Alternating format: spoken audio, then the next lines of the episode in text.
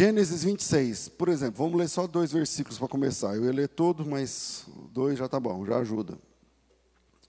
Gênesis capítulo 26, quem precisa de uma palavra da parte de Deus? Maravilha. Gênesis 26 diz assim: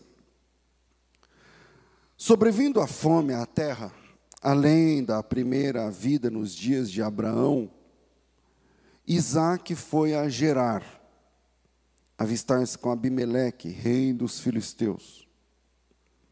Apareceu-lhe o Senhor e lhe disse: Não desças ao Egito, fica na terra que eu te disser, habita nela, serei contigo, te abençoarei, porque a ti, a tua descendência, darei todas estas terras e confirmarei o juramento que fiz a Abraão, teu pai. Amém. Isaac é o filho da promessa de Deus. E é a partir dele que as coisas que Deus prometeu a Abraão começam a tomar forma. Eu digo isso porque, veja, Deus havia prometido a Abraão uma terra boa, e uma descendência gigantesca. Deus disse: Eu vou te dar uma terra onde há leite e mel e tudo mais, e uma descendência eh, que alcançaria todo o planeta. E durante muito tempo, o Abraão não teve nenhuma coisa, nem outra, nem terras, nem filhos. Na verdade, o Abraão morreu sem receber as terras. E sobre filhos, ele teve apenas dois filhos, e inclusive um deles era bastardo, o Ismael. Né? E o outro natural, que é o Isaac, do qual lemos aqui essa manhã. Algumas promessas que Deus faz, elas precisam ser entendidas, elas nem sempre são fáceis de entender. Atenção, você que já recebeu uma promessa de Deus, Deus fala de um jeito, às vezes, que a gente tem que parar e falar assim: não, peraí. Vamos entender o que é que Deus está falando aqui. Porque a gente é da geração do fast food, dá tudo muito rápido, então você quer que Deus fale hoje com você, e meio-dia a coisa já. A entrega tem que ser rápida. Né? E, e, algumas promessas de Deus são muito difíceis, porque, por exemplo, Deus chama Abraão lá no capítulo 12 e fala assim: Abraão, eu vou fazer de ti uma grande nação, em ti, tua descendência serão benditas todas as famílias da terra, vou te dar uma terra que mana leite e mel, não sei o quê. Ok. Só que o Abraão morreu sem ter a escritura da terra, a tal da terra que Deus prometeu. E também ele demorou muito para ter filho. Depois ele teve um filho fora do casamento, com a anuência da esposa. Vocês sabem a história, mas depois ele teve um filho, que é o Isaac. E essas famílias não se deram. Né? É, a parte da mãe do, do Ismael com a mãe do Isaac, enfim. As promessas de Deus nem sempre são fáceis de entender. Eu vou dar aqui um exemplo. Eu queria dar três, mas estamos em, economizando tempo. Vou dar aqui um exemplo. Em Êxodo 16, dá uma, abre aí a Bíblia, em Êxodo 16, e, e vamos ver por que, que as promessas de Deus são difíceis de entender. Em Êxodo 16, versículo 4, Deus diz assim: a gente está sem tempo, tem todo um contexto, Deus está chateado com as pessoas e tudo mais, mas, mas seja como for, ele diz assim: 16:4. Então disse o Senhor a Moisés: Eis que vos farei chover do céu pão. Outra versão que vocês têm aí, farei chover pão dos céus. O povo sairá, colherá diariamente. Deus está fazendo uma promessa. Qual era a promessa? Que ia chover pão. Deus do nada chega Moisés e fala: É assim, então tá, escreve aí, vai chover pão que, que o pessoal já pensa? Fala, ah, eu gosto de pão francês, né? Então, eu quero pegar uma, uma, um cesto, sair lá fora, pegar o pão e trazer para casa. É, outros gostam de pão sovado, outros gostam de pão, enfim. Seja como for, Deus ia fazer chover pão. Alguns versículos depois, o 13 em diante, é a hora da entrega. É, na hora da entrega, as pessoas não viram pão que é o versículo 13. À tarde subiram codornizes e cobriram o arraial. Pela manhã estava o orvalho ao redor do arraial. E quando se evaporou o orvalho que caíra na superfície do deserto, restava uma coisa fina. Em outra versão fala miúda, semelhante a escamas, fina como a geada sobre a terra. Gear acontece o tempo todo aqui no Brasil, mas nevar não. Mas gear, sabe? Que fica aquele gelozinho assim que se raspa, sai. Né? Uma coisa fina. Vendo os filhos de Israel, disseram uns aos outros: O que é isto? Essa fala, o que é isto, em hebraico é maná. Maná, que, que é isso? É isso que ele está dizendo. Ma é que, enfim. É, pois não sabiam o que era. E disse-lhes Moisés: Isto é o pão que o Senhor vos dará por alimento. Aí você para e fala assim: peraí, Deus não estava prometendo pão? Deus prometeu que ia chover pão ou não? Prometeu. Então Deus prometeu que ia chover pão, mas quando uh, chega o momento da entrega, tem esse troço, esse negócio, que aí as pessoas raspam, o que, que é isso? Aí foram chamar Moisés e falou, o que, que é isso? Sai tipo uma goma, entende? Aí Moisés falou assim, isso aí é o pão que Deus falou para vocês. Não, mas eu estava pensando num pão recheado, um pão e tal. Vem esse troço, vem esse isso. Aí o, apelido pegou, Maná, né? veio o nome Maná. E, e aí, é, quando você continua lendo, veja o versículo 16: Eis que o Senhor vos ordenou, colhei cada um segundo o que pode comer desse negócio. Um homer por cabeça, tipo dois litros, uma garrafa PET desse negócio. Só que isso Tipo assim, quantos tem que raspar para ficar um tanto assim na garrafa PET? e para encher a garrafa. Aí, quer dizer, você começava cedinho e até 11 horas, até sei lá que horas. Tinha que ser rápido, porque quando saiu o sol, derretia. Aí, é, segundo o número das vossas pessoas, cada um tomará para os que se acharem na sua tenda. Assim fizeram os filhos de Israel, colheram uns mais, outros menos. Porém, medindo, o homem não sobejava para quem colhera muito, nem faltava que colhera pouco. tal.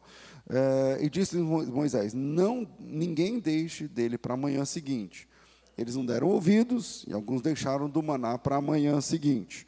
É, porém, deu bicho, cheirava mal. E Moisés se indignou contra eles. Colhiam-no, é, pois manhã após, após manhã, cada um o quanto podia comer, e vindo o calor, derretia. Deus prometeu pão e entregou o maná. E eu gosto de pensar que Deus nos dá pão em forma de condições, porque o maná dava às pessoas condições de, de a matéria-prima, e com aquilo ali virava pão. E isso é o mais legal. Às vezes a gente passa em situações difíceis. Não, não peça a coisa pronta, peça condições, porque o trabalho dignifica o homem. Então é melhor que a pessoa te, é, é melhor que você receba de Deus condições do que pão. Porque receber pão não é fácil. Não é fácil receber pão. É melhor dar do que receber, é o que o apóstolo Paulo fala.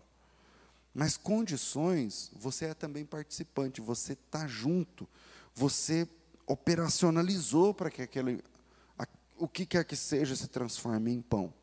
Eu já contei diversos testemunhos para vocês. Um que me marca muito é do rapaz que, que ia eh, lavar os vidros de carro no farol porque não tinha dinheiro. E uma pessoa, a primeira vez que ele foi lavar o vidro do farol, ele tinha pedido oração para mim. Eu orei com ele. Ele falou, pastor, eu não tenho mais o que fazer, eu vou comprar um detergente, vou lá no farol com um rodinho e limpar vidro. Aqui em Campinas tem? Em São Paulo tem isso aí o tempo todo.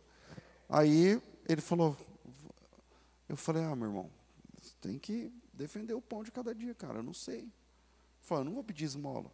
Então, aí ele foi. A primeira pessoa que parou no farol era uma caminhonete. E o, e o, o dono da caminhonete falou para ele, você não está muito acostumado a fazer isso, né?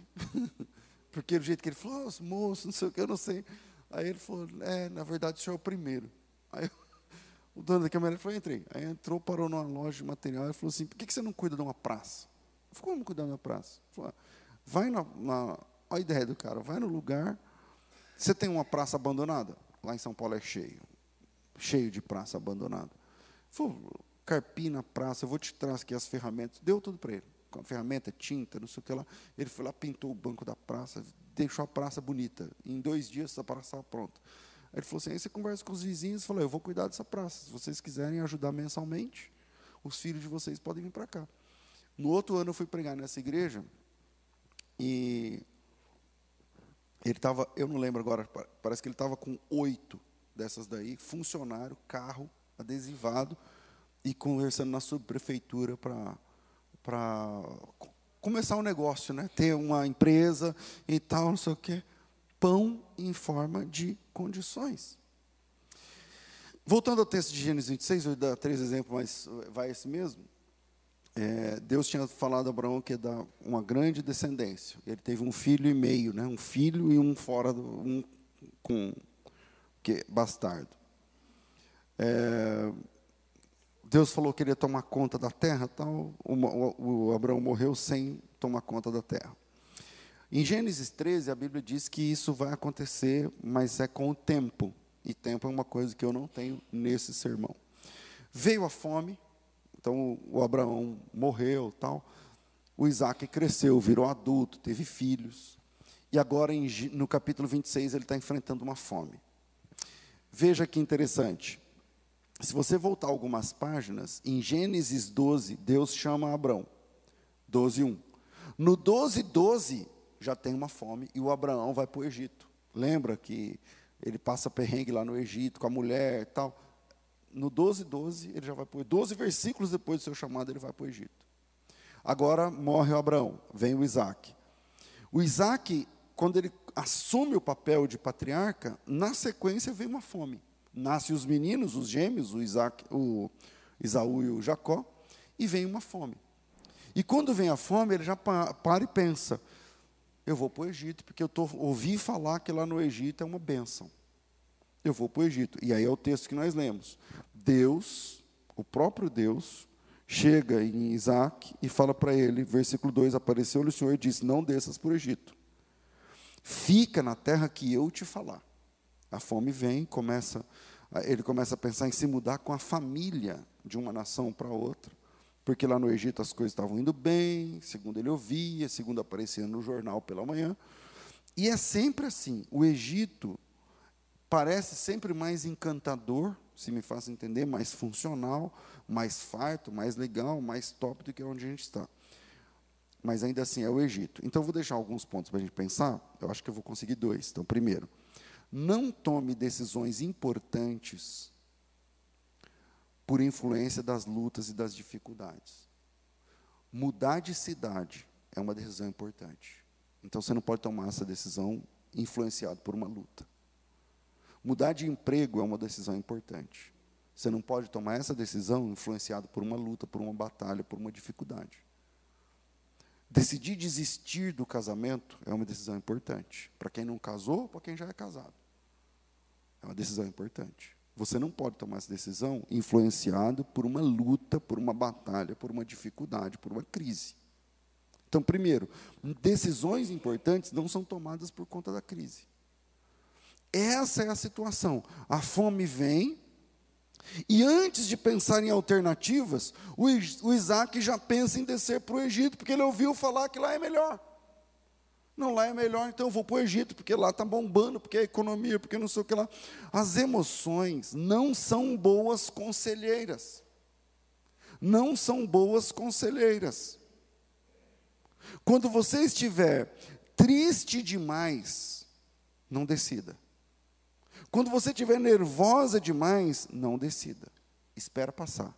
Quando você estiver alegre demais também, contente demais, feliz demais, desapontada demais, desesperado demais, diante dessas emoções, diante dessas situações, você não está pronto, você não está pronta para tomar decisões importantes que têm a ver com mudanças brutas na, seu, na, na sua vida. Ah, então eu vou colocar minha mudança no caminhão e vou embora não sei para onde. Quem já fez isso? Pode levantar a mão. Alguém já fez? Tem uns aí, ó. Então, a instabilidade emocional não é uma boa conselheira. Às vezes até a alegria demais. Você olha e fala assim, pastor, olha aqui no Google, tá bombando, tá, é assim, tá, olha isso.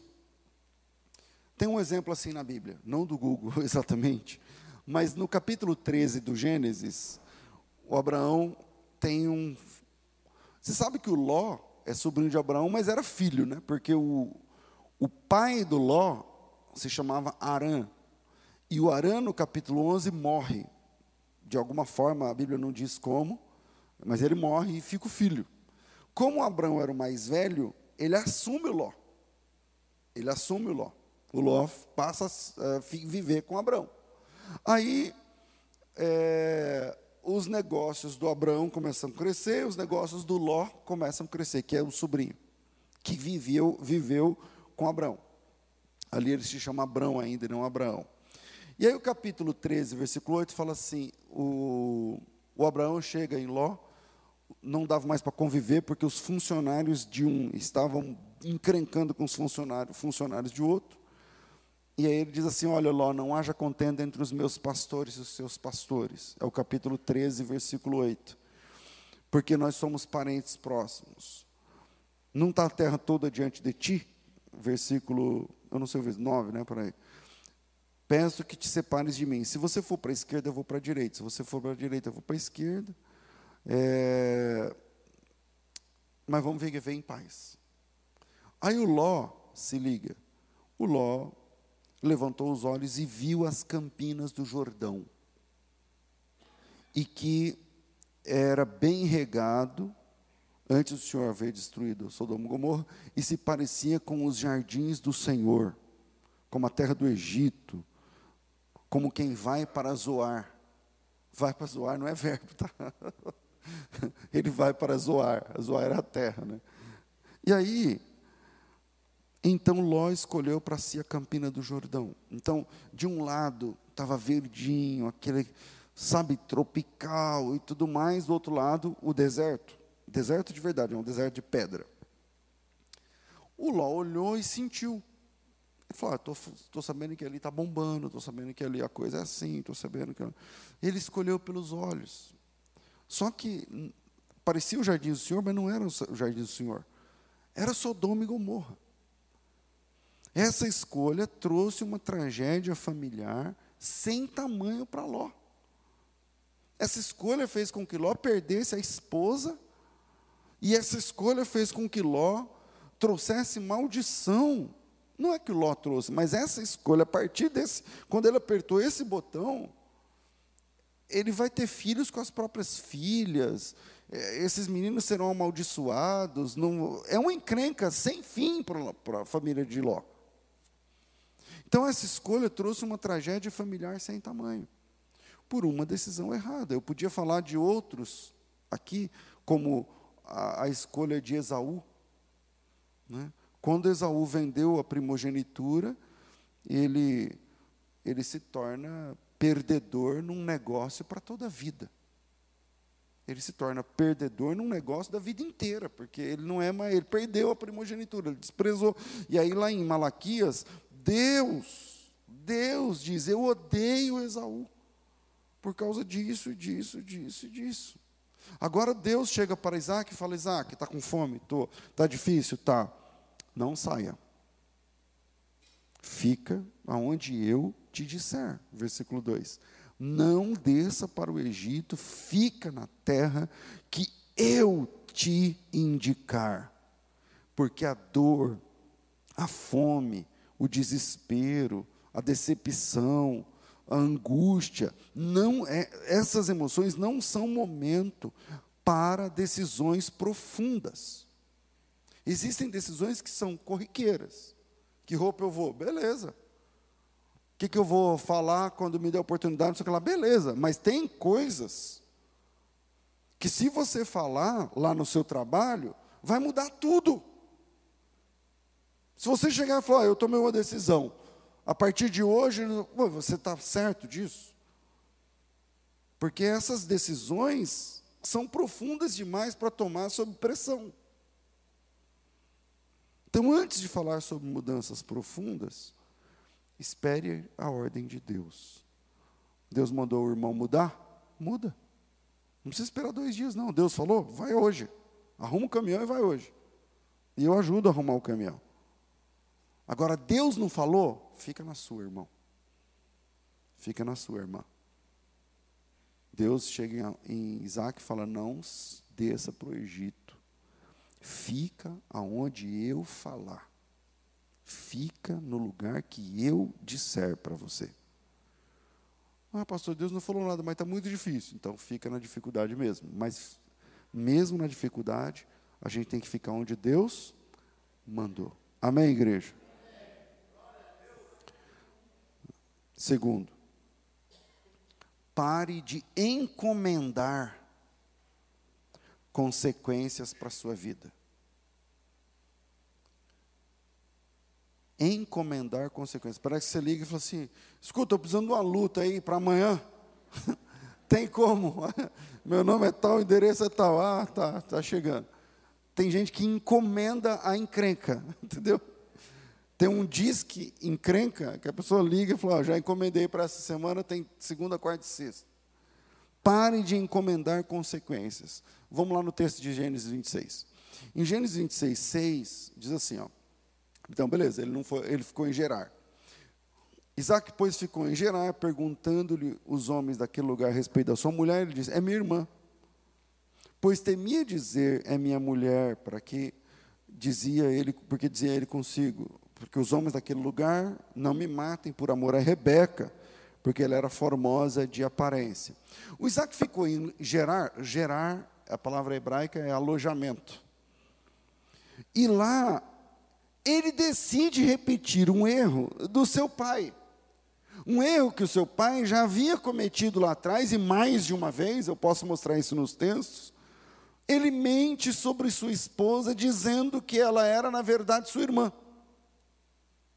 No caso de Abraão, ainda era mesmo, porque o Abraão era casado com uma meio-irmã.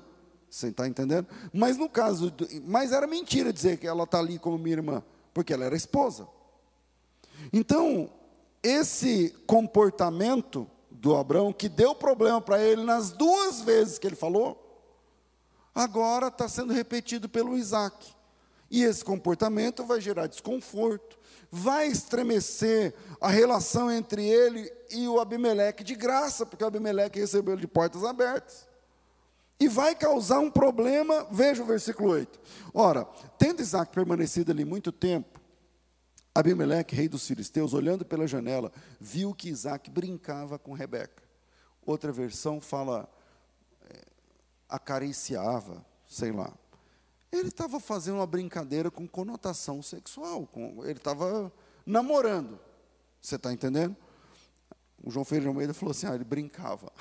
Tudo bem, a gente está sem tempo, vamos lá. Viu que Isaac brincava com Rebeca. Então Abimeleque chamou Isaac e disse: é evidente que ela é tua mulher, tua esposa. Como você disse que ela é sua irmã? Respondeu Isaac: É porque eu dizia que não morra por causa dela. Disse Abimeleque: O que é isso que nos fizeste? Facilmente alguém do povo teria abusado da tua mulher e tu atraído sobre nós um grave delito. Quer dizer, ele está ouvindo agora do ímpio o seguinte, cara, quem tem a fé que você tem, não pode agir do jeito que você agiu. Quem tem o Deus, quem serve o Deus que você serve, não pode se comportar como você está se comportando. Se você é quem você diz que é, por que, que você age desse jeito? Agora veja que isso que Isaac fez, encomendando encrenca para a sua vida, não vem exatamente dele, mas ele herdou esse comportamento do seu pai. Pastor, mas o senhor está dizendo que existe uma maldição hereditária? Não, mas tem comportamento aprendido, repetido na vida das pessoas. Às vezes inconscientemente. Você está agindo como seu pai, você está agindo como a sua mãe nos erros deles. Lá no capítulo 12, lembra que eu falei do capítulo 12 teve fome? Deus chamou Abraão no capítulo 12, e no próprio capítulo 12 tem fome. Diz assim, 12, 10. Gênesis 12, 10. Havia fome naquela terra. Desceu, pois, Abraão para o Egito, para ali ficar. Porquanto era grande a fome na terra. Quando se aproximava do Egito, quase ao entrar, disse a Saraí, sua mulher. Ora, bem sei que as mulheres formosas de aparência, ela tinha 65, tá? Não que eu queira colocar uma pulga na orelha das irmãs aí. Mas ela tinha 65. E aí, eu nem tenho tempo para fazer isso. Ora, bem sei que as mulheres formosas de aparência, os egípcios, quando te virem, vão dizer: é a mulher dele, e me matarão, deixando você com vida. Diga, pois, que é minha irmã, para que considere, me considerem por amor de ti, por causa disso, me, por tua causa, considere a minha vida, conserve a minha vida. Quer dizer, esse é o plano. O que aconteceu na, na verdade? Versículos à frente, versículo 15. Viram nos príncipes de Faraó, gabaram-se junto dele, a mulher foi levada para a casa de Faraó, e o Faraó, por causa dela, tratou bem Abrão. Vai ver na encrenca, a mulher do cara o qual veio a ter ovelhas, bois, jumentos, escravos, não sei o quê. Porém, o Senhor puniu o faraó e a casa dos grandes, e, a sua casa com grandes pragas por causa de Saraí, mulher de Abraão. Chamou, pois, Abraão e disse, a, a, faraó Abraão e disse, que é isso que me fizeste? Por que não me disseste que ela é tua mulher? E me disseste que ela é tua irmã. Por isso tomei para ser minha mulher. Agora, pois, eis a tua mulher, pega e vai embora. Isso é o capítulo 13. Não, capítulo 12. Tá bom? Não tá bom? Beleza. Abre no capítulo 20. Capítulo 20, a segunda vez. Irmãos, desculpa, não coloquei o versículo, vocês vão ter que me ajudar. Partindo Abraão dali para a terra de Negueb, habitou entre Cádiz e Sur, morou em Gerar. Que versículo é esse? Um? Ah, então está fácil. E disse Abraão a Sara, sua mulher: e disse Abraão a respeito de Sara, sua mulher: Ela é minha irmã. Assim, pois, Abimeleque, que é o mesmo rei, no mesmo lugar, rei de Gerar, mandou buscá-la. E Deus, porém, veio a Abimeleque em sonhos à noite e disse: Você vai ser punido de morte por causa da mulher que tomaste, porque ela, ela tem marido. O Abimeleque não havia possuído e disse: Senhor, matarás até uma nação inocente? Não foi ele mesmo que me disse, é minha irmã? E ela também me disse: É meu irmão, com sinceridade de coração, na minha inocência foi que eu fiz isso. Respondeu o Senhor em sonho: Bem, sei da sua sinceridade e tudo mais, mas restitui a mulher a seu marido. Eu não vou ler todo o tempo, mas o, o Abimeleque chamou o Abraão e falou: Você está maluco? Olha o que, que você fez. Veja que Isaac repetiu um erro de Abraão e colheu as consequências. Só que Abraão capítulo, tanto capítulo 13 quanto capítulo 20, ele não conhecia Deus direito. O Abraão, ele não conhecia Deus no nível que o Isaac deveria conhecer. Capítulo 12, ele estava começando na caminhada com Deus. E o, o que fica para a gente aprender, irmãos, é que se nós não nos policiarmos, a gente vai levar a vida encenando erros, repetindo comportamentos aprendidos que já deram errado com os nossos pais, que já deram errado com quem a gente aprendeu. Então, eu acho que eu tenho muita coisa legal para que os meus filhos copiem em mim, assim como tem muita coisa que eu não gostaria que eles copiassem. Não é assim? Eu acho que eu tenho muita coisa que eu posso deixar para o meu filho, para minha filha, para que daqui 50 anos eles possam dizer, para os filhos deles e netos, falar assim, seja igual meu pai foi. Nisso, nisso, nisso. Mas também tem um caminhão de outras coisas que eles podem dizer, não seja igual meu pai. Não faça igual meu pai fez. E não é porque eu sou um mau exemplo, é porque eu sou um ser humano. Todos, se trocar, se eu for chamar um por um aqui, cada um vai poder falar isso, exatamente isso. E você não precisa repetir os erros comportamentais que deram errados neles. Traga para a vida apenas o que é bênção, e o que não é, deixe para trás. Ame, respeite teu pai e tua mãe, ou, ou com quem te criou, tua avó, teu avô, sei lá quem. Mas não traga para o bojo da vida as coisas que já deu errado com eles. Meu Deus, tem gente que foi criado em lar de pais separados e ele está repetindo os mesmos erros que culminou na separação dos pais. Você está pedindo, você está encomendando a mesma consequência, que é o segundo ponto. Pare de encomendar consequências. Como é? Para a sua vida, luta. Nós encomendamos consequências o tempo todo, mas a gente não gosta quando chega. Quando toca a campainha e fala, oh, chegou. Você encomendou, chegou. Aí você fala, não, mas aqui, vamos conversar com o pastor. Pastor, eu estou passando por isso, estou passando por aquilo. Mas a linguinha maldosa não é a mesma, do pai e da mãe. Quer dizer, nós provocamos o mal-estar reclamamos quando ele começa. Incentivamos a ira e quando alguém dá um tapa na mesa, a gente chora. Ah, foi ele, está vendo, pastor? Tá. Depois cobramos um comportamento cristão e exemplar das pessoas que nós mesmos provocamos. Essa conta não fecha. Essa conta não fecha. Eu tenho que encerrar. É, hoje nossa igreja ficou parecendo. Deixa eu ficar quieto. Aquelas que só prega 20 minutos, entendeu? Mas é, foi por boa causa. Eu vou encerrar, mas tem duas lições aqui nesse texto do capítulo 26. Depois pode ler o texto durante a semana. Primeiro, não desça para o Egito, meu irmão. Não saia da vontade de Deus. E situações de limite, bons ou ruins, de emo altas emoções, boas ou ruins, expectativas, sonhos, é, tristeza, perseguição, é, inimizade dentro da igreja ou fora, eu não sei lá. Não é momento de tomar decisões. Não tome decisões embalado em grandes emoções. Em grandes emoções. Por mais que a emoção seja boa. Ah, eu vou pegar tudo e vou entregar, vou dar de oferta para o fulano. Glória a Deus, que bom, mas Deus mandou. Ou foi suas emoções? foram suas emoções. E segundo, não, eu perdi aqui. Pare de encomendar consequências para a sua vida. Para, para de ligar para a vida e falar, ó, eu quero luta, hein? Eu quero luta amanhã. Pode entregar na minha casa, endereço tal. Pare de encomendar consequências. Amém, igreja? Deus abençoe vocês em nome de Jesus.